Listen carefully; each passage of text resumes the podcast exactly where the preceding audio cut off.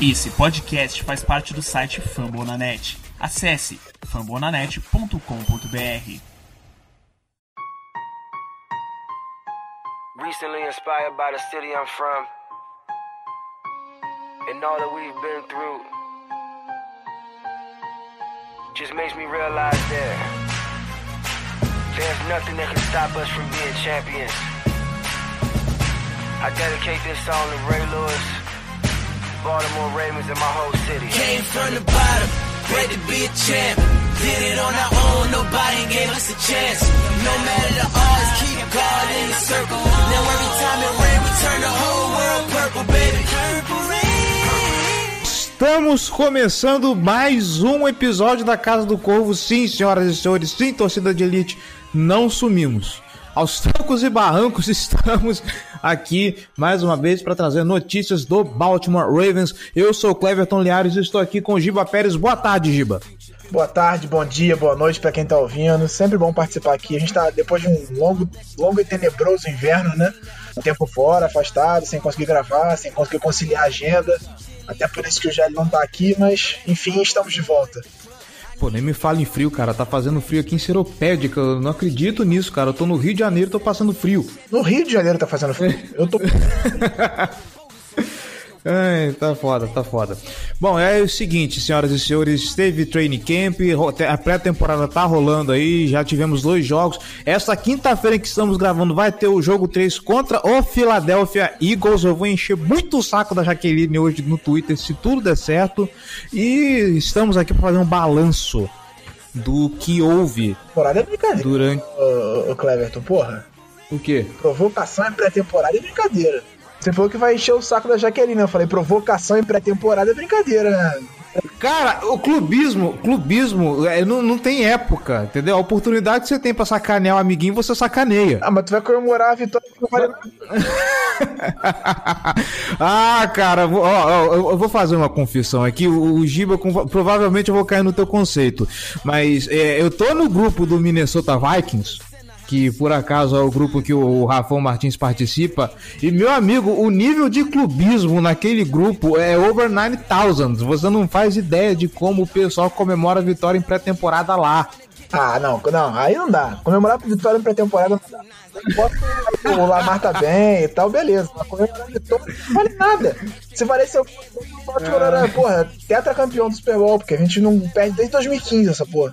Verdade, né? Puta que pariu. É, e é só serve pra gerar hype, porque, puta, agora, agora vai, chega lá, pff, não acontece nada. Bom, vamos então rapidinho para os recados e a gente já volta com algumas notícias rápidas e vamos falar de pré-temporada, vamos falar de treinos, vamos falar do que esperar pra temporada. Bora! They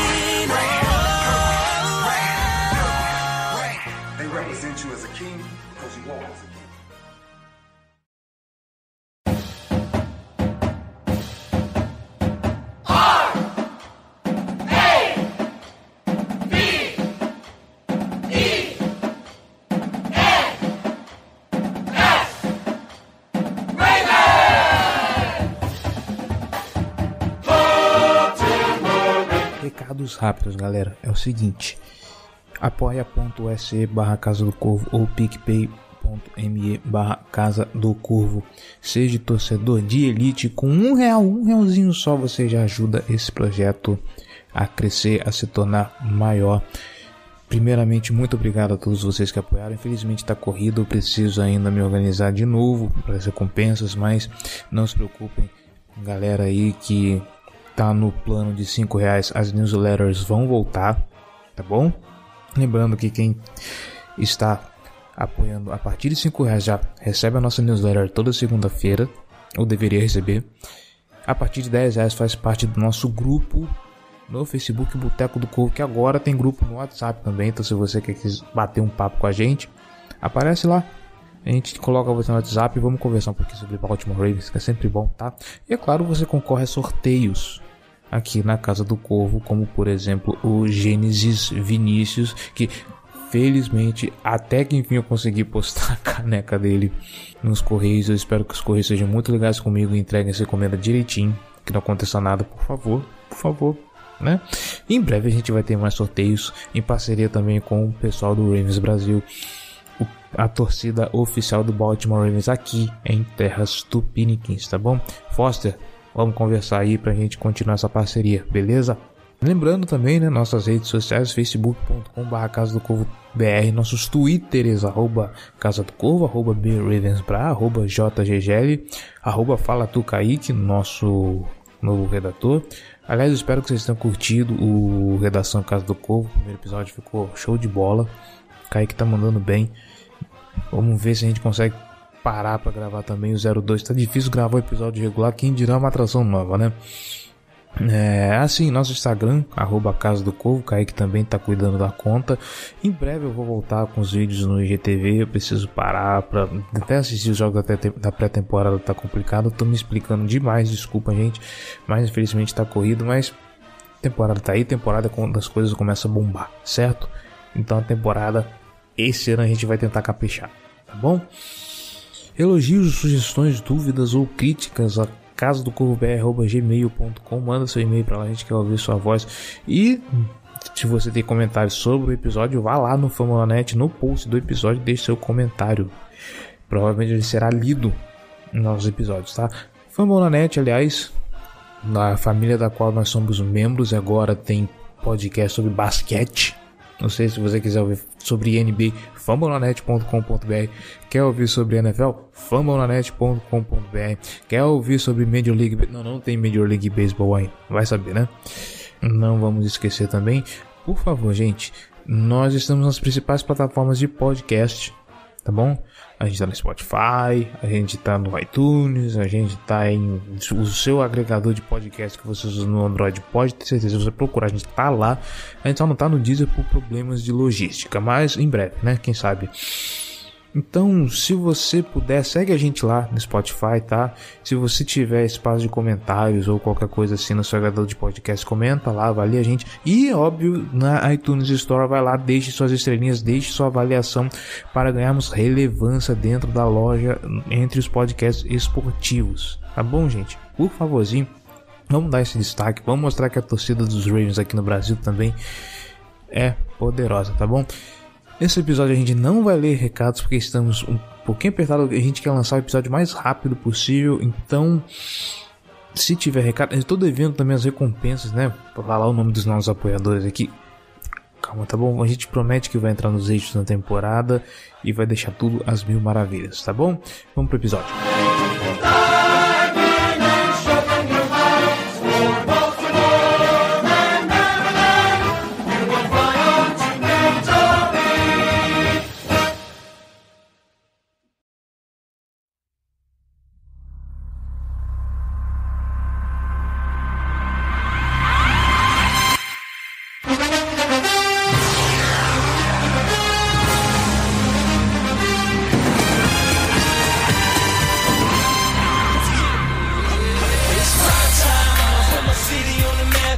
Vamos lá, Giba. Antes da gente começar, então, a falar de jogos de pré-temporada, eu acho interessante a gente passar primeiro pelo plantão médico do Baltimore Ravens para saber o que, que anda acontecendo, né? A gente já tem aí uma notícia de que o.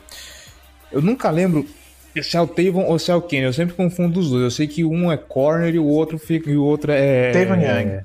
O Tavon, né? Eu não lembro qual dos dois agora tá tendo que ir pra, pra entrar na faca porque tá com É o Tevin problema. Young que tá com problema.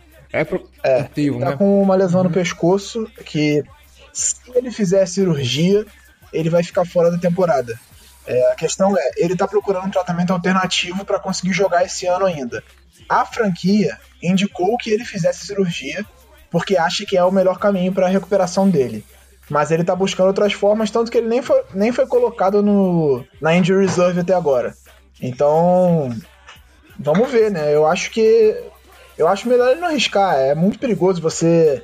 Uma lesão no pescoço pode ser, pode ser grave, entendeu? Então eu acho que ele não deveria arriscar deveria fazer a cirurgia, se recuperar com calma e jogar no ano que vem, mas ele tá querendo jogar esse ano ainda. É, eu me vejo obrigado a concordar contigo, porque a gente já viu casos de, treina de treinamento, de tratamentos alternativos na liga e que não deu muito certo, não é mesmo, Ryan Tannehill? Um abraço para você, meu querido. É... E é um jogador de uma posição importante. Eu prefiro que ele se cuide, que ele faça cirurgia, que ele volte bem para a próxima temporada, para ele contribuir de fato com o time, do que arriscar e comprometer a carreira dele, né? A gente já viu, por exemplo, dentro do Baltimore Ravens também teve o caso do, do, do Zach Orr que tentou forçar a barra aí, querendo forçar assim, uma condição de, de, de bem-estar que ele não tinha e que no fim das contas a gente viu o desenrolar disso, né? O perigo que foi, porque o cara tinha a chance de, sei lá, uma uma pancada que ele tomasse e ficar, sei lá, ficar tetraplégico. Não sei se a condição do, do, do, Young é parecida com, com a do War, eu acho é, que não é tão grave. O Young tem uma lesão mas... no pescoço, é diferente. O War ele tinha uma condição médica que poderia ocasionar um problema mais grave com o tackle. Então ele teve que parar de jogar por causa disso. Ele tinha uma malformação de uma vértebra cervical. E aí você pede, pede sustentação para a coluna, né? O, o caso do Young, não, ele tem uma lesão no pescoço. É uma lesão, ele vai tratar vai recuperar e vai poder jogar normalmente. O próprio Harbaugh falou que a lesão não coloca em risco a carreira dele. Mas ele insistir a jogar com ela pode é, fazer com que ela evolua e se torne mais grave. Então, não tem por que fazer isso. Pois é, então, boa sorte pro nosso querido Young aí. E outra, eu não sei que, qual estado disso, porque eu não lembro de. Eu, se não me engano, acho que foi no segundo jogo que aconteceu, né? O Kenneth Dixon parece ter uma torção no pé durante o jogo. Eu lembro que ele foi pra, pra tendinha azul durante o jogo. Eu não lembro se ele ficou fora, porque eu não consegui acompanhar até o final. Mas aparentemente foi só torção e não tem nada grave, né? É, tirando o Tevan Young, a gente não tem nenhuma lesão gravíssima. Tem um cara que, foi que não foi draftado, que chegou na, no grupo dos, dos né? Mas que não é relevante. É, fora isso, não tem ninguém com uma lesão grave. O Dixon sentiu, mas ele chegou a voltar naquele jogo ainda. É, perdeu alguns treinos nessa semana agora. Vários jogadores perderam treinos essa semana. A gente tem um, teve uma lista extensa de pelo menos 12 jogadores em uns 3 dias. Mas nada muito grave. O mais preocupante para mim dos outros jogadores é o Yanda, que não vem treinando com regularidade por todo o training camp, basicamente mas o Harbaugh disse que não é nada muito grave, ele não vai jogar na pré-temporada nem treinar, mas vai, eh, segundo o Harbaugh ele vai estar pronto para semana 1. É, só que o Ian é um cara importantíssimo na, na, na, linha ofensiva, né? Então a gente espera que ele esteja realmente saudável e jogando em alto nível. Mas para um cara que ficar fora do training camp inteiro, normalmente isso tem algum impacto na temporada, que nem a gente já viu em anos recentes com o Jimmy Smith e outros jogadores, né?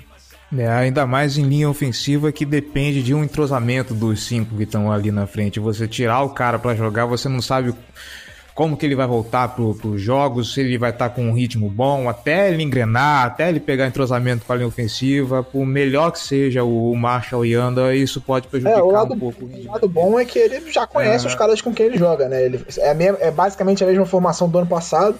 É, Orlando Brown do lado direito dele e o Escura do lado esquerdo de center. Então, assim, em termos de entrosamento não vai ser um problema de fato, porque ele já conhece os caras com quem ele joga, isso, não, isso é o de menos. Acho que é mais a, a questão física mesmo, ele, dele tá em ritmo, dele tá bem fisicamente para suportar uma temporada que vai ser dura. É, ele vai pegar jogos difíceis contra jogadores muito atléticos. Aí você tem um, uma linha defensiva do Bengals que é muito forte, que sempre traz problemas ali pelo, pelo, pelo miolo. Então, a minha preocupação é justamente essa, ele tá bem fisicamente para a temporada. Tem a lesão do Illuminor também, ele não deve jogar nessa quinta-feira contra o Philadelphia Eagles. Então, é uma lesão preocupante porque ele, em tese, é o titular, fez um bom jogo na segunda semana da, da pré-temporada. É, em tese, ele é o titular de left guard, né? Do outro lado do, do escuro. Mas o Mecari deve ganhar mais espaço com isso. O Mecari deve jogar de titular contra o, o Philadelphia Eagles nessa quinta-feira. E também o calor, o Ben Powers também deve ganhar um pouco de espaço porque o Illuminor não joga. Rapazinho vai mostrar por que, ele é poderoso, então vamos lá. Vamos ver o que, que esse moleque vai aprontar. Bom, do plantão médico eu acho que é isso. Notícias relevantes, eu acho que já, uh, por enquanto, nenhuma, né? Pelo menos alguma que mereça algum destaque aqui. Graças a Deus não somos o Oakland Raiders que tá pegando fogo. então, já dá pra falar da pré-temporada, né? É, só, só pra completar sobre o Luminor, ele saiu anteontem. Anteontem não, foi dia 19. Foi segunda-feira, se eu não me engano.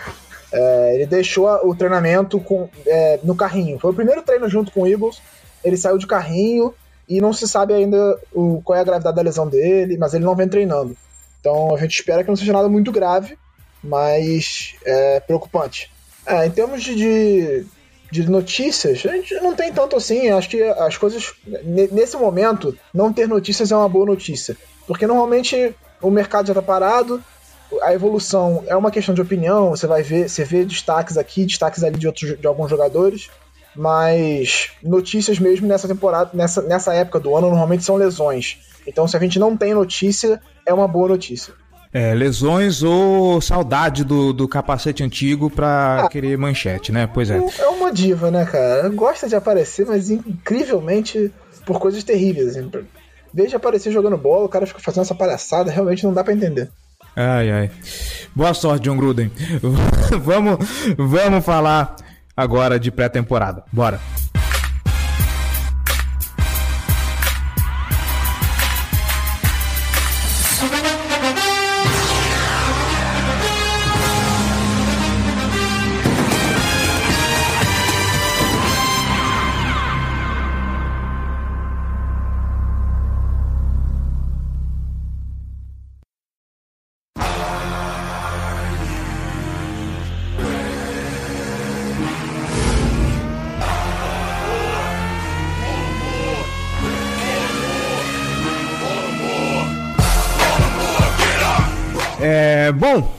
Senhor Giba Pérez. Primeiro eu vou fazer uma confissão aqui. Eu falei agora há pouco de, de, de- encher o saco da, da Jaque por causa do jogo contra o Philadelphia Eagles, mas sejamos sinceros, assim, os, os jogos de pré-temporada estão sendo chatos como já era esperado, nada muito empolgante. Aquele jogo contra o Jacksonville Jaguars chegou no, no, no- no terceiro quarto, eu já tava de saco cheio. Contra o Green Bay Packers também, eu queria ver só o ataque titular em campo. Entrou o Trace McSorley também, já não fui muito. Já não, não me deu muita vontade de acompanhar aquele jogo. Tava bem morninho, na, na minha opinião, né? Mas enfim, a gente não tá aqui pra falar de jogos, a gente tá aqui pra falar de desempenhos, a gente precisa endereçar esse que é o principal, vamos dizer assim, a, a- a principal, o principal foco da torcida, né? Lamar Jackson. Vamos lá. Eu tô com os stats aqui que você me passou, Giba. Isso aqui é 10 de 16 e 10, complicado, 10 completados É, de, de 16 tentados, é dois- isso? Foi- Isso é tudo na pré-temporada inteira. Uhum. 62,5 de rating, 117 jardas, um touchdown, rate de 105.5. A gente falou tanto de, de evolução do garoto, aparentemente os passes estão saindo um pouco melhores. Pelo menos é, é algo que se nota a olhos vistos.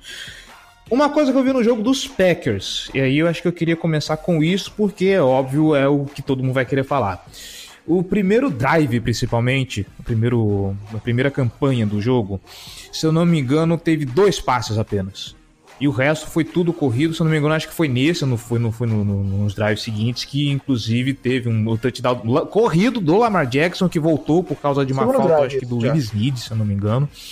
E- segundo drive isso já, né? Então, mas enfim, o, o, o que eu vi por enquanto é que, apesar do que o Greg Roman falou, apesar do que o Harbaugh falou, de, de mostrar evolução, de, de querer pôr o moleque pra passar, de que ele tem que ser um passador, e isso, e aquilo, e aquilo outro, o jogo corrido ainda tá muito presente. Sabe, a gente não tá vendo assim o Lamar Jackson passando bastante usando a corrida como um artifício.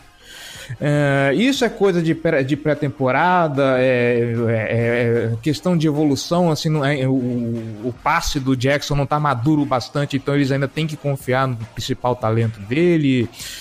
O que que dá pra tirar, por enquanto, de, de, de, de análise do, Ah, do que foi é simples, apresentado cara. É pré-temporada. É, pra que, que você vai deixar o seu QB passando 10 vezes? É, aliás, as corridas dele foram corridas improvisadas, todas elas. Nenhuma jogada foi desenhada pra ele correr. Porque a ideia é que ele não corra. Pré-temporada não é momento de se arriscar, nem de mostrar o playbook. Então o, jogo vai ser simples, botar ele pra fazer alguns passos pra ver como ele está.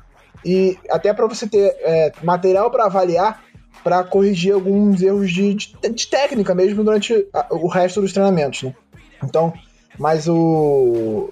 A questão é, o time não quer abrir o playbook durante a pré-temporada, fazer várias jogadas, botar ele pra passar pra caramba. Porque é arriscado você botar o seu QB pra se expor em várias situações durante a pré-temporada. Mesmo passando dentro do pocket, ele tá correndo o risco de sofrer um sec e nesse sec se machucar. Então, assim, é, a ideia é botar ele para fazer alguns passes, testar algumas coisas ali que são importantes para se desenvolver, é, tanto da mecânica dele quanto da velocidade dele no pocket, da relação dele com os outros jogadores, da leitura dele da defesa. Então a ideia da pré-temporada é justamente essa. É, o time não vai passar 10, 15 vezes com o Lamar em um jogo. Ele vai passar menos até. Foi o que foram 16 passes tentados nos dois jogos somados, né? Então assim, ele vai ter pouco, vai botar os, os running backs para correr e, e, assim, os running backs secundários, o Mark Ingram também vai correr pouco. A ideia é você poupar os seus jogadores. Se os times pudessem evitar, eles não jogariam a pré-temporada. Porque ela, ela tem pouco a agregar e, e você não você fica evitando, você fica rezando pra não, não ter lesão, entendeu? É basicamente isso. Então, acho que a gente tem pouco para ver. O que a gente viu em termos de mecânica dele foi de fato uma evolução. Ele tá trabalhando bem, é, os passes estão mais firmes, você vê mais, mais precisão nos passes. É claro, ainda falta um pouco de constância, mas já está bem melhor do que na temporada passada. Se você pegar um, é, uma tape do, do Lamar na pré-temporada do ano passado e ver uma desse ano, assim, a evolução é notável, é clara. Até na temporada regular do ano passado, se você pegar lances dele na temporada regular do ano passado e, desse, e dessa pré-temporada, você vê claramente que ele evoluiu. Obviamente, ele não vai virar o Joe Montana de um dia para noite. Não vai virar um Steve Young ou um Damarino. Ele vai virar ele, ele precisa ter, ser mais constante nos passes dele para que a, as pernas sejam uma ameaça é, esporádica. E assim ele virar uma ameaça completa, né? Porque o Lamar, se o Lamar for mais constante nos passes, ele passa a ser uma ameaça muito grande com, a, com os braços e com as pernas. E aí, amigo, ele vira um, uma arma muito perigosa que todos os times vão evitar enfrentar. Assim. Se você puder não enfrentar, é melhor. Então, a gente vê mais constância, ainda, ainda tem um caminho de evolução, que vai vir ao longo das temporadas, claro, obviamente. É, conforme os jogos, os jogos foram, forem passando, conforme ele for se, se, ganhando mais experiência, ele vai se desenvolvendo. Não vai ser em uma temporada que ele vai virar um gênio. Então, acho que a, a, a amostragem que a gente tem até agora desses dois primeiros jogos de pré-temporada é animadora. Óbvio, não dá para fazer um, um diagnóstico só por isso, mas o que a gente viu até agora traz esperança de que ele vai se desenvolver em um grande quarterback pensando por esse lado faz até sentido, né? Colocar o garoto para passar, você abre o playbook, pronto, ok. A gente já viu, a gente tem quatro jogos de tape do que esse garoto é, pode fazer. Vamos nos armar aqui. Ainda acho que o que podia, sei lá, eu gostaria de ver um pouquinho mais de passe. Confesso, afinal de contas, já que você está jogando com os reservas do, do, dos reservas, né? Já está jogando contra um monte de pereba, vamos arriscar um pouco para ver o que pode ser feito. Mas eu concordo contigo, eu acho que é isso mesmo.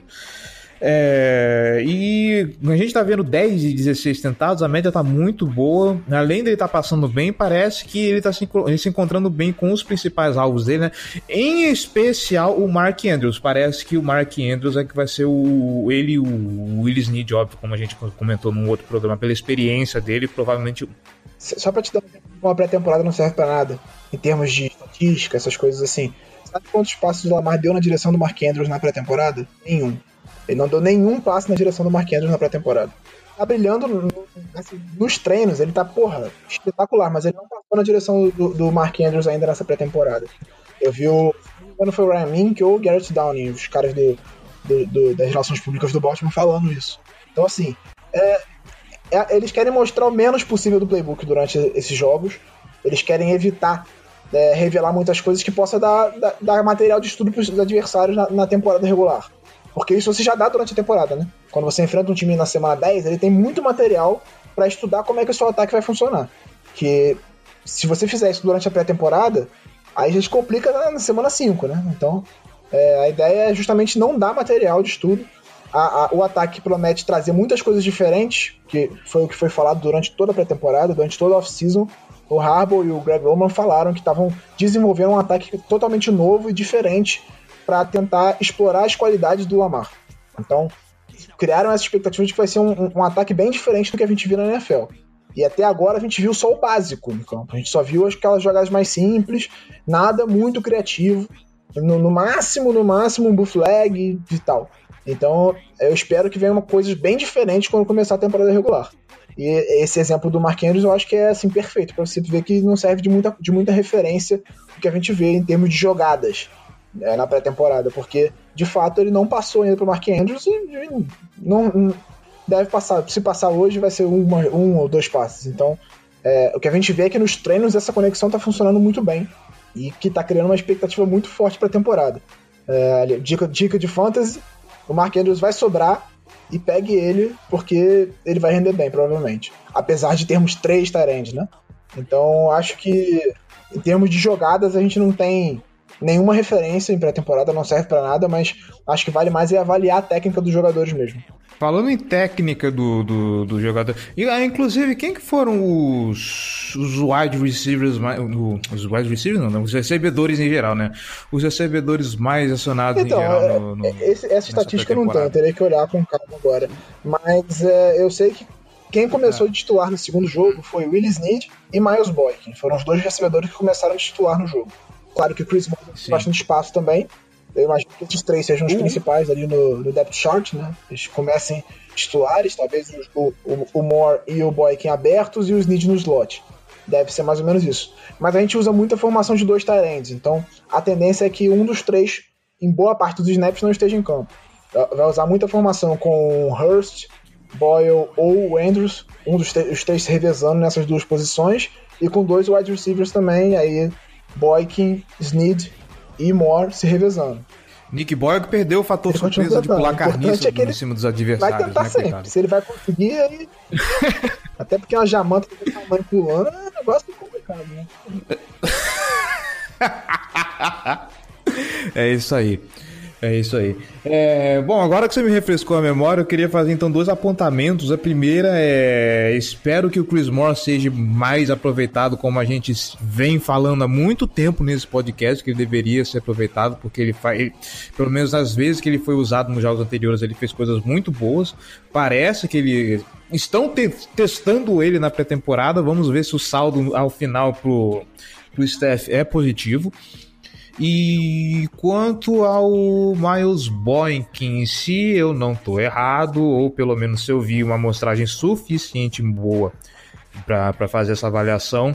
Ele parece ser um cara que tá, tá ok, tá bacana para entrar pro jogo, mas as mãos dele, sei lá, cara, ainda me parece que ele ainda não tá confiante ainda nas mãos dele na, na, na NFL. Você acha isso também? Ou é... Não, eu discordo. Eu, eu acho que é, mãos confiáveis não, não são um problema dele. Ele tem mãos muito confiáveis e esse era uma das coisas que destacava ele na, na própria, na, no próprio college. Assim, ele, ele é um cara de mãos muito confiáveis.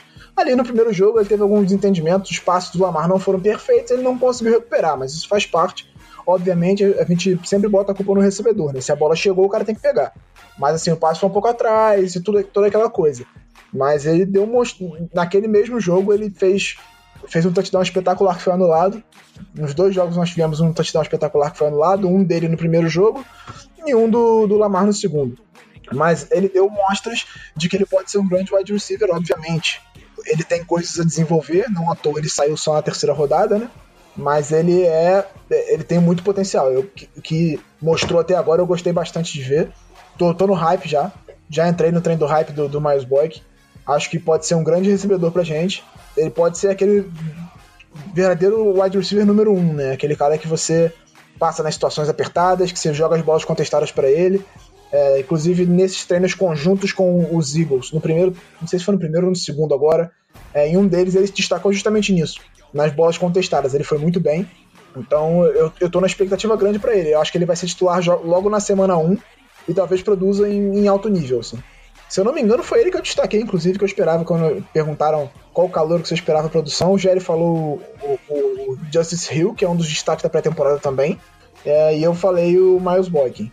Foi o Miles Boykin mesmo. Bom, o ataque eu acho que não tem muito do que, do que a gente falar mais, né?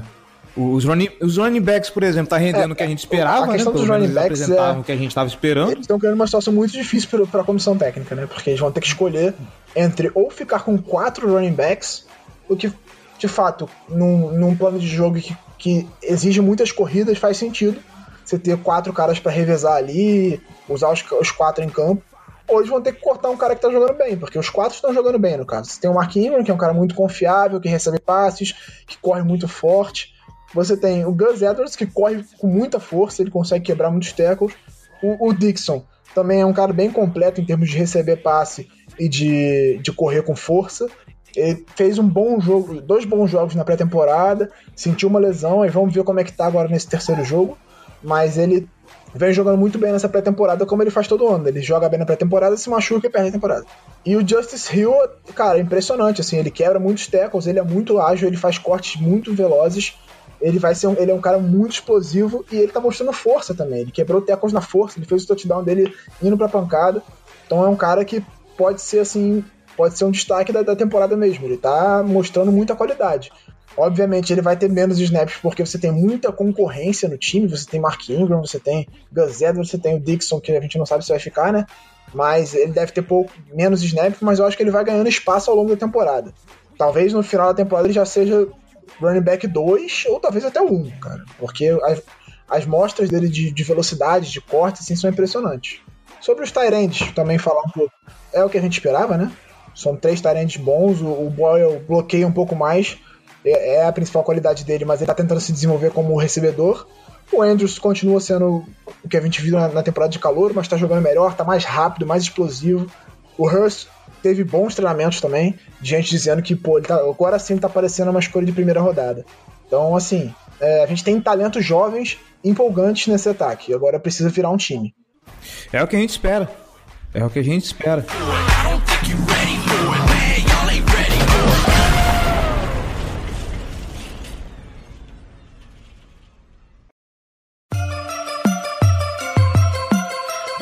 Purple, black and purple, black and purple, black and purple.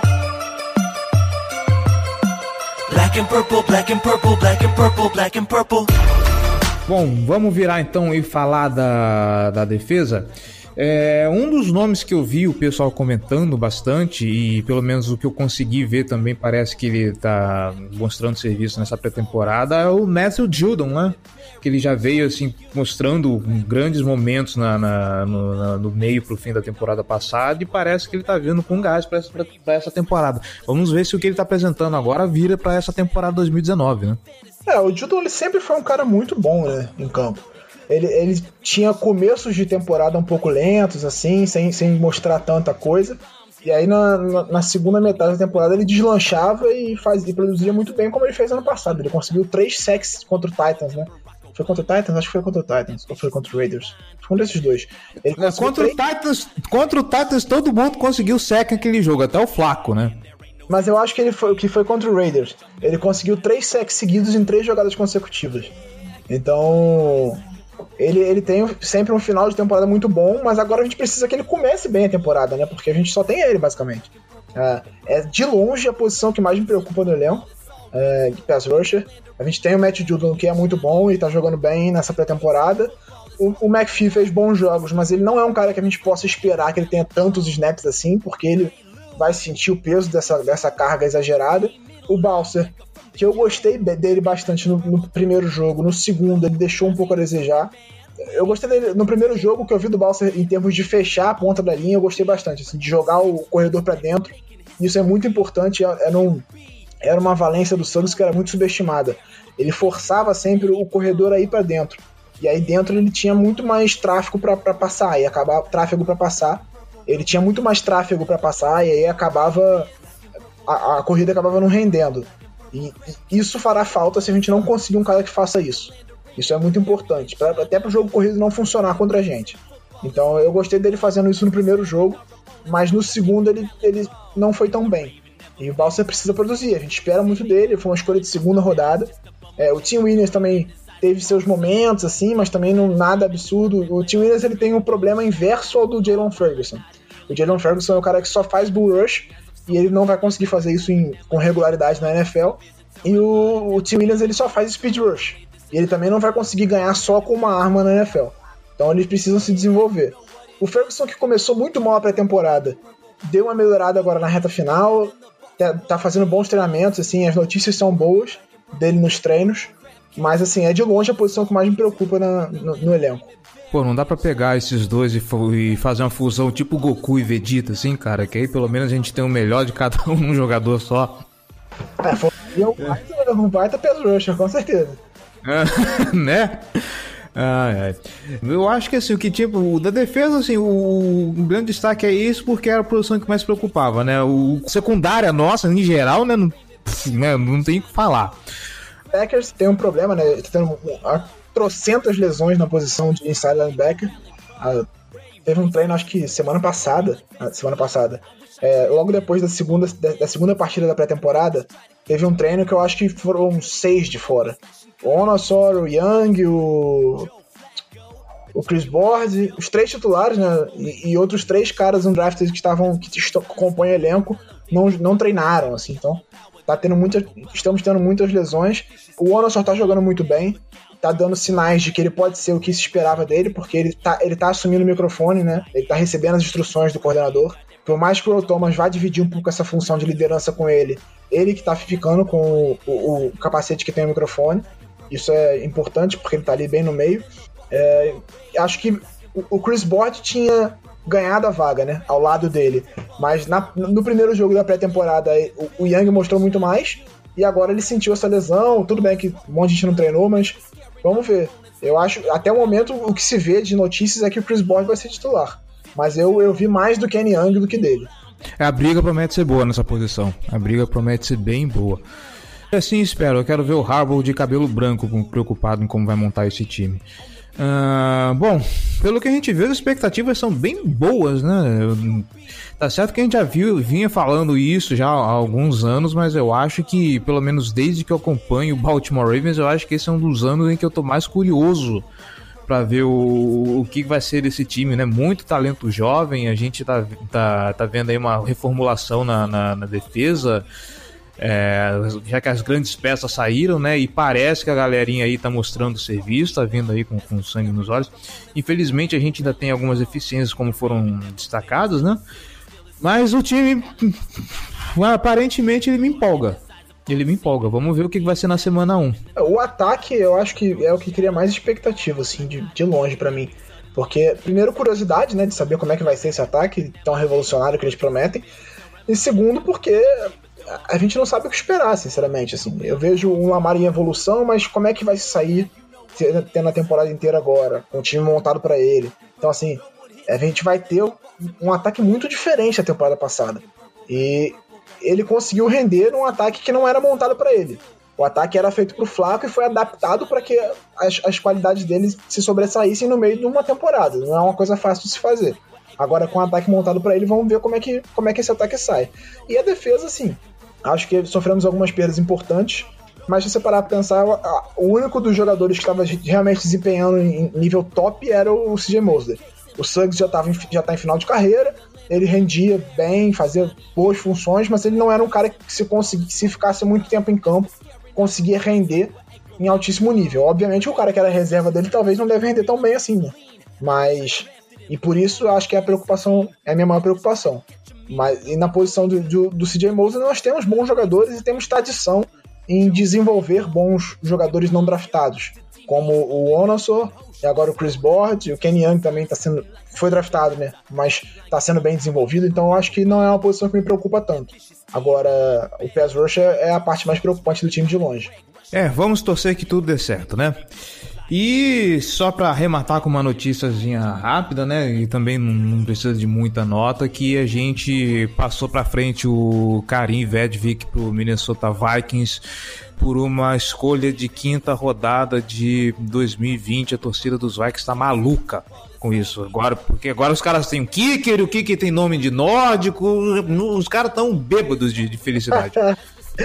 Pô, o kicker é norueguês, ele não tem nome, ele, ele é nórdico. Ah, é? Porra, achei que era só o sobrenome. Não, ele é norueguês, ele é da Noruega. Foi uma pa, palma pro, pro De Costa, uma troca excelente. Ele conseguiu um valor que eu nem esperava que ele fosse conseguir, que, que alguém fosse pagar no, no Vedvik. Por mais que ele tenha talento, ele não é um cara consistente, ele nunca chutou em uma partida regular, né? Então, assim, eu esperava que ele fosse conseguir menos e ele conseguiu um bom rendimento nessa, nessa troca. Acho que tem que bater palma pra ele mesmo. O De Costa está se mostrando um excelente negociador, né? Ele acumulou bastante, ele tá querendo acumular bastante escolhas pro, pro próximo draft, ele tá conseguindo puxar valores muito altos do- dos jogadores que ele tá passando pra frente. Ah, o futuro do, do Baltimore Ravens na mão dele como GM parece bem promissor. É, é um cara também que tá merecendo bastante destaque. Porra. Ok, os caras estão precisando de kicker, mas quinta rodada por um cara que vai só chutar, rapaz. Tá certo que o cara é talentoso, mas porra, meus parabéns. Pois é. Beleza, vamos para as perguntas então, Giba? Vambora.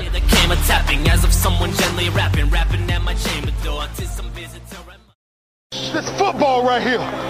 We hung today. Follow me. Hop on this back. That's what real linebackers do because we got each other. Run to the football today and let's knock somebody out. Y'all know what we do on three. One, two, three. Let's go. Let's go. Let's go. Let's go. Let's go. Let's go. Let's go. Let's go. I'm a Baltimore Raven! Marco Antônio. Depois desses jogos de Precision, o que estão achando da evolução do Lamar como passador? A gente já falou isso no começo do, do jogo, né? No começo do jogo, não, no começo do podcast, né? Gabriel Santos também, qual setor pode preocupar durante a temporada? É o Pass Rush, né? Porque o Pass Rush precisa de desenvolvimento, não Não, adianta. precisa que os jogadores que estão lá se, se mostrem tá, merecedores da vaga, né? Porque até o momento, nada. Acho que é de longe, pra mim, o setor mais preocupante do time. E o Yuri Ramos pergunta, e eu acho até bem interessante isso aqui, apesar de eu já imaginar o que seja. O novato draftado Trace McSorley está mostrando nessa pré-temporada ser bem mais proativo do que o RG3. Ele deve ser mantido como substituto imediato? Não. E, pelo amor de Deus, gente, por favor, não vamos começar com, com, com, com a síndrome do, do Woodron de novo aqui. tá? Pré-temporada. A resposta é pré-temporada, gente. Ele não passa em temporada regular. O, o Ad3, por mais que ele, ele tenha alguns problemas, isso é inegável, mas ele já, quando tá saudável, ele já rendeu bem pré-temporada, já foi calor da temporada, então muita calma nessa hora, entendeu? Muita calma nessa hora. O Trace McSorley tem trocentos problemas com o quarterback. A gente só viu ele jogando contra defesas reservas ou reserva da reserva da reserva, então muita calma. E assim, pô, o, o- ah, estão pondo o Max Orley em, em campo e a gente não tá vendo o, o RG3. Já é muito você expor o Lamar Jackson como jogo, mas é como seu, é seu QB titular, você precisa forçar um pouco a barra pra ele. E aí, viu, beleza, já fez o que tinha que fazer, põe lá um pra quebrar o galho o resto do jogo pra gente ver os outros setores do time. Você, não, você comprometeu o QB 2, cara. Sabe? Pra mim, whatever, sabe? O Ad3 tá machucado, ele não pode jogar. Ele machucou a mão no, no treinamento. Ah, ainda tem isso, ainda Ele tem tá isso, né? por isso que ele não tá jogando. Eu tinha esquecido completamente que ele tinha machucado a mão, cara. Tô ficando louco. Beleza. Vamos trazer mais perguntas do Twitter, então. Lá, Agora é contigo. Ó, Meline, é, Lamar Elite, né? É, quantos wide receivers vão para a lista dos 53 e quais? Então, é, eu gostaria muito que o Anton Wesley fosse para a lista. É, inclusive, ela tá, a última pergunta dela nesse, dele, não sei, não sei se é homem ou mulher, porque tá com a foto do Suggs no, no perfil. É, a última, a última pergunta é se o Anthony, se o Antoine Wesley merece é, estar entre os 53. Eu gosto dele, eu acho que ele tem potencial, mas eu- ele não mostrou ainda é, que ele merece uma vaga no 53, porque são 53 jogadores só, né? Então você, você botar o cara lá, você tá deixando de botar outra pessoa de outra posição que talvez seja mais talentosa. É, por mais que eu goste dele, eu não sei se ele vai ficar. Até o momento, eu acho que, assim, pelo que a gente vê, serão cinco wide receivers e o Dalil Scott e o Anthony Wesley não estarão entre eles. É, segunda pergunta. No left guard, é Luminor, Powers, Bozeman ou Mecari? Escura um center confiável? Eu falei aqui um pouco, né? Até o momento o Luminor é o titular e acredito que vai continuar assim pra temporada, a não ser que ele esteja machucado de fato. O Mecari, ele provavelmente vai ser o cara que vai manter a escrita do Ravens de sempre levar um cara não draftado pra temporada, né? Ele tá ganhando espaço, até tá na frente do Ben Powers nessa, nessa corrida aí, ele é o, ele é o reserva imediato na, na posição de left guard. Enfim, acho que são os dois principais. O Bozeman é o center reserva nesse momento. E o Ben Powers é o terceiro guard ali na, na na- do lado esquerdo, mas também deve jogar do lado direito às vezes. Eu acho que é isso. Ele deve ser um cara que vai ficar mais revezando, vai ser aquele reserva versátil, né? E o. Assim como James Hurst. Então, no momento, o Ben Powers é o terceiro reserva de guarda. Pra mim, na minha cabeça é isso. E o Escura, ah, ele não é um center confiável? Talvez não, mas é o que a gente tem, não tem muito o que fazer, né? Quem vai pôr no lugar dele? Não, eu, eu acho que existe um exagero, eu já falei isso algumas vezes aqui. Existe um exagero em relação ao Escura. Ele foi, fez uma temporada bem decente no ano passado. Não foi, obviamente, um Travis Frederick, mas ele foi um cara decente. É, não foi o nosso problema na linha ofensiva. O nosso problema na linha ofensiva foi a posição de left guard, que o James Hurst não jogou bem. Foi substituído pelo Bozeman durante os playoffs. Ele perdeu a vaga no meio do jogo. Então, assim, o problema não era o Escura. E acho que com o tempo ali ele vai se desenvolvendo. Ele já tem algum, alguma conexão com o Amari. Essa pré-temporada acho que vai ajudar nisso porque a gente teve alguns problemas de snap no ano passado e eu espero que isso não aconteça mais. Mas assim, eu acho que existe um exagero em relação a ele, não é para esse, esse, desespero todo. Beleza, próxima. É, Hélio Filho, se o Ravens chegar numa final de conferência, é considerado zebra? Hum, eu não considero zebra não, cara. Assim, o potencial tá lá. Eu acho que zebra seria, por exemplo, vamos pensar assim, o Bengals pra mim seria uma zebra inacreditável. Agora... Não, assim, existe zebra e zebraça. É. O Bengals uma zebraça, né, no caso. Mas eu acho que o Ravens chegar na, na final de é porque zebra, muita gente atribui ao Leicester, por exemplo, no campeonato inglês. Não, não seria tipo isso, mas eu acho que seria uma surpresa. Eu ficaria surpreso se chegasse, porque eu acho que tem dois times melhores na conferência. Não, mas é porque assim, na, na, na minha concepção, é, o Ravens tem potencial. No, pa no, papel, no papel, a gente espera o quê? Ste é, Steelers e, e, e, Cleveland Browns são, são, são os nomes da, da AFC Norte no momento. É chato é, é, falar isso? É chato, mas. Na minha cabeça, é, o Browns é o, em termos de talento. A gente tá dizendo time porque a gente não viu o time em campo ainda, mas em termos de talento, o Browns tem o melhor elenco da divisão. E o Steelers está ali com o Ravens. Eles perderam o Brown e o Bell. Então, assim, eles têm jovens a se desenvolver. Claro, eles já têm o Juju, mas o Juju vamos ver como é que ele é como o wide receiver 1 agora. Então, eles têm jovens é, de potencial, mas eles têm um QB mais confiável. Então, por isso eles estão na frente da gente. Eles têm um QB já regular, é, que, que, se machuca muito, mas que já é um cara cons, é, cons, consistente, né? O nosso ainda está em desenvolvimento. Por isso os Steelers ficam um pouco na nossa frente. Agora, na conferência você tem Kansas City Chiefs, você tem New England Patriots, você tem Los Angeles Chargers. Então, assim, eu acho que seria uma surpresa, a não ser que de fato durante a temporada o ataque do Ravens se mostre revolucionário. Seria uma surpresa se a gente chegasse na final de conferência agora. Mas eu acho que dá para chegar nos playoffs e ganhar um joguinho, por exemplo. É, eu acho que dá também. Eu, apesar de eu achar que o, o, potencial dos Ravens, porque eu não vi ainda esse time no, numa, numa temporada regular que ele é capaz de mostrar, apesar de eu achar que o potencial dele por enquanto é 9-7, eu acho que dá, eu tô contigo, acho que dá para arrancar pelo menos uma vitória se a gente for nos playoffs. Vamos lá, Justice Hill tem potencial para ser RB2, eu falei isso agora há pouco, acho que ele pode ser isso naquela temporada. Uh, Daniel Branches, o que esperar do Ravens nessa temporada? Eu acho que briga por playoffs, ele é wild card. É, se o Browns e os Steelers mostrarem alguma inconsistência, dá pra gente sonhar com ganhar a divisão. Até porque eu acho que o Browns ali, até pela inexperiência, assim como. Não que a gente seja o time mais experiente do mundo, né? Mas, assim, eles têm um treinador inexperiente, com um elenco jovem, talvez possa ter alguns problemas ali durante a temporada nessa questão dessa administração. Então, talvez dê pra gente brigar pela divisão. Eu não acho que a gente tá tão atrás assim do Browns. Gente, o Browns é o favorito, mas a gente tá ali na briga. Então dá para sonhar com uma vaga nos playoffs, a gente briga por uma vaga nos playoffs. Pra mim, essa é a minha projeção, que inclusive tá no meu guia do Globoesporte.com, que vai sair no, no, dia da abertura da temporada. Momento merchan. tchim, tchim. É, vamos lá. Salvini Rocha. Nossa linha ofensiva é confiável a ponto de deixar o Lamar ter tempo para fazer lançamentos ou é só uma linha que vai abrir brechas para o jogo corrido? É, o nosso ataque vai ser, vai ter muito é, muita corrida. Isso aí, vai, como foi na temporada passada, vai ser esse ano. Não é nenhuma novidade, nenhuma surpresa. Mas eu acho que vai dar tempo pro Lamar passar. E eu acho que a gente vai ter muita mobilidade nesse ataque. Vai ser um ataque que vai se mexer muito. Vai ter muito Lamar saindo do pocket para passar, é, fazendo progressão. Então, assim, eu, eu acho que a linha ofensiva ela não é a solução, mas também não é um problema. Ela é uma linha ofensiva mediana. Ela não é das piores da liga, mas também não é das melhores. Entendeu? Não acho é, que seja nada tão preocupante assim, mas temos alguns problemas, obviamente. É, eu ia falar isso. A linha ofensiva do, do Baltimore Ravens nesse momento é suficiente.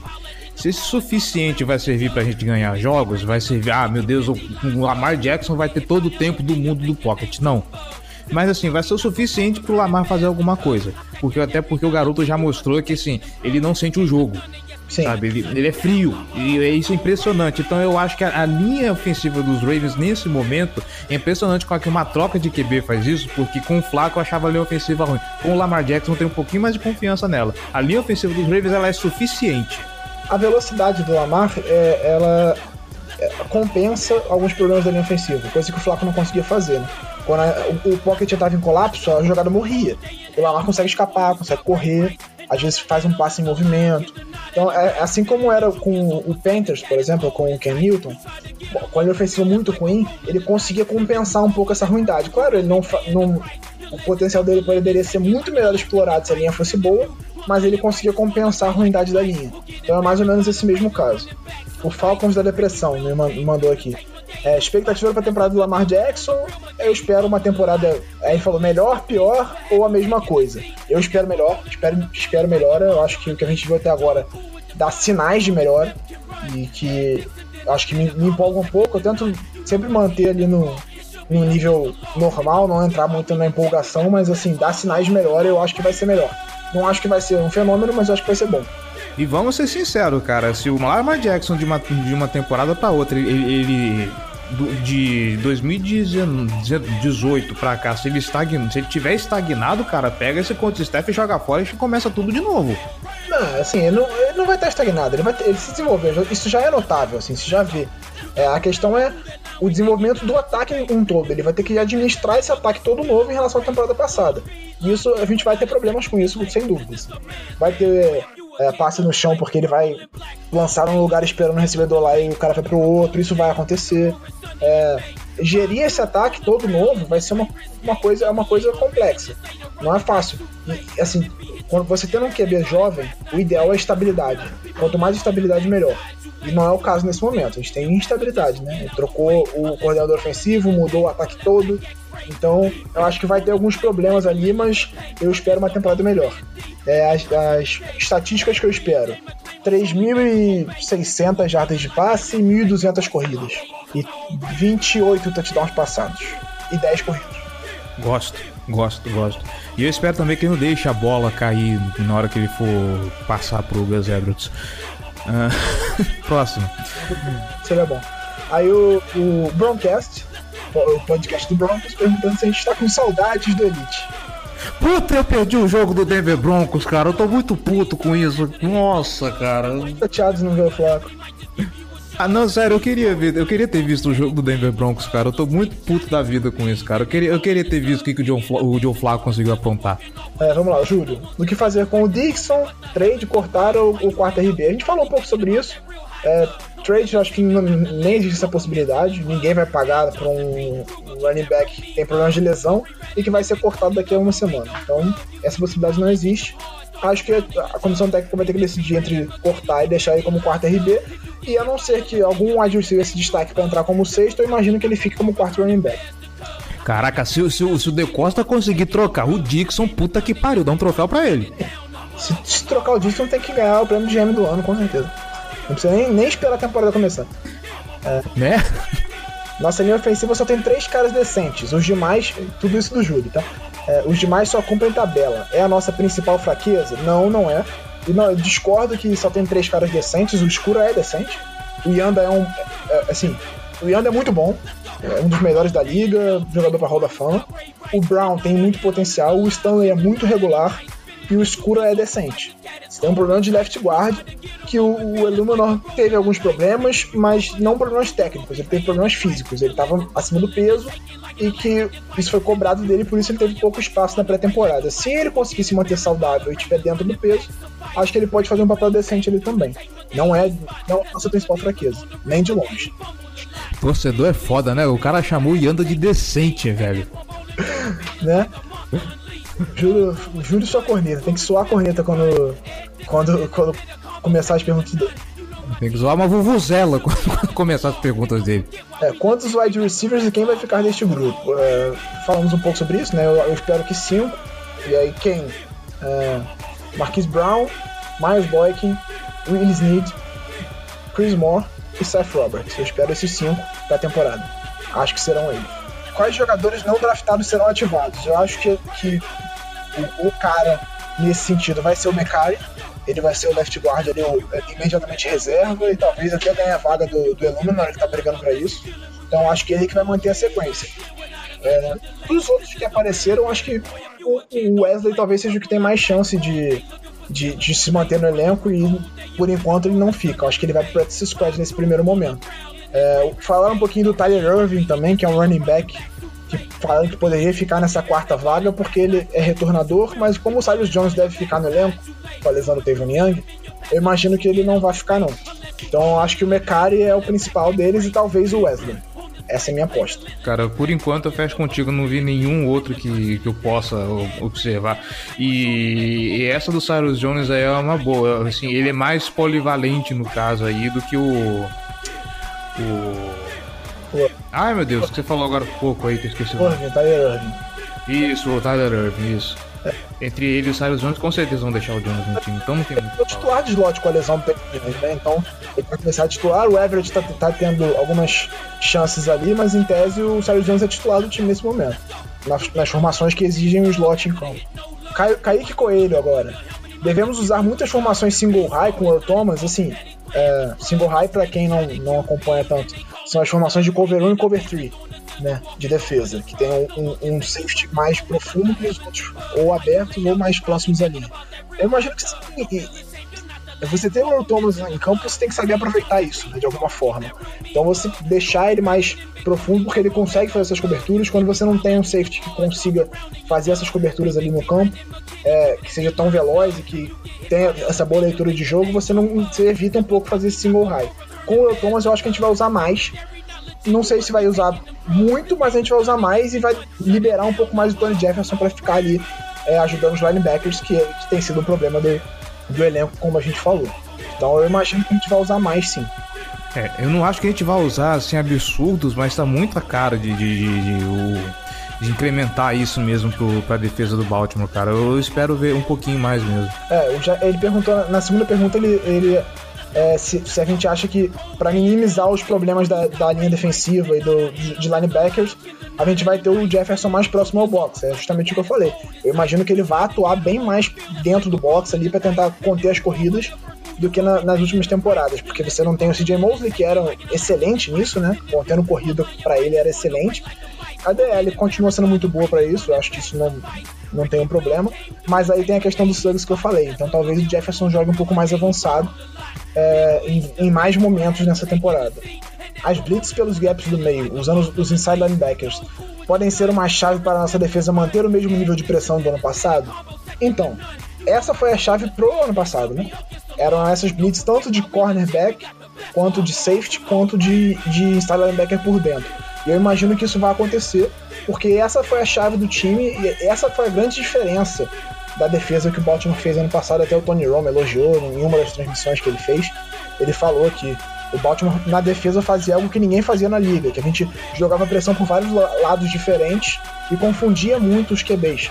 Então eu imagino que isso vai acontecer, tanto o slot corner chegando para para pegar o QB, quanto o, o, o, safety, quanto os inside linebackers, o Onosori, o, o Gord e o Young. A gente viu isso já na pré-temporada, o Young deu um, estraçalhou o QB do, do Jaguars, e eu imagino que isso vai acontecer durante a temporada também. E é bem característico do Don Martindale fazer isso, né? Ele gosta bastante de, de, pressionar demais. Ele mesmo já falou que às vezes ele passa um pouco da conta e, e fica bastante agressivo. É, é bem a carinha dele. Ele usa muito blitz. Foi o que ele fez ano passado. E, e, considerando que o nosso pass rush é fraco, a gente não consegue tanto fazer pressão com quatro jogadores, a tendência é que ele faça isso pra gente conseguir pressionar o QB, porque é, é aquilo, né? Se não dá certo, você expõe sua defesa. Mas você tem uma secundária muito forte justamente para tentar compensar isso. Então eu imagino que sim, que isso vai acontecer bastante. Mark Andrews tem potencial para mil jardas nessa temporada? Potencial tem, mas como o nosso ataque aéreo vai ser relativamente limitado, acho que vai ser de 3.600, 3.800 jardas do Lamar, eu acho que isso vai ser um pouco mais distribuído. Ele vai ser um dos principais alvos, ele, o Snead o, e talvez o Boykin, mas eu acho que nenhum deles vai passar, vai receber mais de mil jardas. Vamos ver, né? Tomara que ele receba. Eu vou pegar ele em algum fã. e como a tendência do ataque do Baltimore Ravens é ser um pouquinho mais mais acelerado e o, o, o, Mark Andrews ele é bastante confiável, mas ele não é assim tão veloz como os wide receivers que a gente tem em campo. Eu, não, eu acho que não, ele não vai explodir para mil jardas, não. Eu acho bem difícil isso. Eu, eu, concordo contigo que a bola vai ser um pouquinho mais distribuída. Eu acho que, com o passar do tempo, eu acho que a, a coisa vai um pouco mais pro Boyk, um pouco mais pro, pro, pro. O Mike Andrews vai ser acionado, mas não com tanta frequência, assim como a gente tá, possa estar imaginando. Não, eu acho que ele vai ser acionado com muita frequência, só acho que ele não vai ter tantas jardas. Aí vai ser aquele, aqueles passos mais curtos pelo meio e tal. Um ou outro, como aquele do Chargers ano passado, que ele explodiu e fez o touchdown. Mas no geral vai ser uns passos mais curtos e rápidos. Eu não acho que ele vai ser explosivo assim. É... Não é o caso, de, por exemplo, o Travis Kelsey do, do Chiefs teve mil jardas ano passado. Mas aí o, o, o, Mahomes passou para 5 mil. Então aí fica mais fácil, mas eu não acho que não vai ser o caso da gente, né? E qual o maior destaque dos jogos de pré-temporada até agora? Esse é difícil. Não é complicado, cara, porque assim, muito. Você olha assim, ó, o cara tá indo bem, aí chega na, na, na temporada e, sei lá, dá umas ziqueziras. É o destaque da pré-temporada, assim. É. Eu acho que talvez seja o próprio Lamar, cara, porque uhum. tem muita rotação né, nas outras funções. Eu acho que eu, eu botaria o Lamar como destaque. Eu acho que pode. Game... Não, o Humphrey também. O Humphrey tá jogando um absurdo. Quando ele tá em campo, uhum. tá jogando muito. 44 tá fazendo bem pra ele. Uh... Não, não, não é, temporada, eu... mas tudo bem. Pô, Humphrey, é. em Alabama, jogava com 26. O pai dele quando era running back na NFL. Só que quando ele chegou em Baltimore, o Maurice Kennedy já usava 26. E aí ele pegou a 29. Só que o Maurice Kennedy não vai ficar pra temporada. Ele vai ser cortado provavelmente. Então eu imagino que depois que o Kennedy sai, ele pega a 26. Vamos ver. Eu, eu vou chover no molhado e colocar o Lamar Jackson também. É, eu... Não tá me vindo alguém que seja muito, destacando muito. Assim, o destaque ofensivo Lamar e o destaque defensivo Humphrey. Uhum. É difícil competir com um jogador surpresa. É... Alguém que tá surpreendendo. É, não, tem o Miles Boykin também. Que eu tinha esquecido de citar. É, assim, dos calouros é, é o melhor na, na pré-temporada. Ele e o Justice Hill, que a gente falou já nesse episódio, né? Falou mais. Acho que são os dois que mais chamaram a atenção. E aí tem a última pergunta. É, você quer falar? Não, não, não, só falar. O, o Boy, que infelizmente não, não acompanhei tanto assim pra. pra o, o, que eu vi, infelizmente, eu peguei os piores lances dele, infelizmente. Então não tenho muito como. Não tenho muito como avaliar como é que foi a atuação dele. Eu prometo que eu vou ver o jogo do Philadelphia Eagles hoje Eu não vou ver. Se ele jogar. É, vamos lá, a última pergunta é: vocês vão parar de demorar tanto pra gravar ou teremos que invadir as teses da casa do povo? por amor, por terror? Olha só, vamos lá. Ó, o João Gabriel Gelli, vocês viram que ele não tá na gravação hoje, né? Depois de uma hora eu acho que vocês já perceberam isso. É, o, o, o Giba, a coisa tá louca lá na, na, na, Globo, não tem como exigir muito dele. E eu tô me adaptando à mudança ainda, né, gente? Agora eu não tô mais onde eu tô. Ah, vamos dizer assim, o QG da Casa do Corvo agora tá todo concentrado no Rio de Janeiro. Então eu peço que vocês tenham um pouco de paciência, né? A gente promete que não vai vacilar na, tempo, na temporada regular, até porque nem pode, né? Mas assim, pô, a notícia tá. Né, não tá saindo muita notícia, graças a Deus. Eu até prefiro que esteja assim, que esteja tudo ok, tudo em paz lá em Maryland, que continue assim. Glória a Deus. É, a agenda tá complicada. Eu tinha prometido pro Gibbs a gente fazer um podcast especial também, que nem a gente fez do Ozzy Nilson temporada passada, e não deu. Não deu. É. Agora tá complicado, todo mundo ralando, se, se fudendo bastante, né? Mas vai, a gente vai conseguir gravar com mais regularidade a partir de agora, tenho certeza disso. Uhum. A gente vai prometer fazer mais um dos próximos dois jogos pra gente fazer um arremate geral e aí é, é pauleira, porque aí a temporada regular comendo solto e. É, vamos e fazer é um elenco for definido. Uhum. Vamos fazer um avaliando o elenco, quem poderia ter ficado, quem não devia ter ficado, enfim, todas essas coisas. E aí depois a gente temporada regular, né? Então, e aí, por favor, seu João Gabriel, já arrume um tempo que a gente precisa do senhor aqui, tá bom?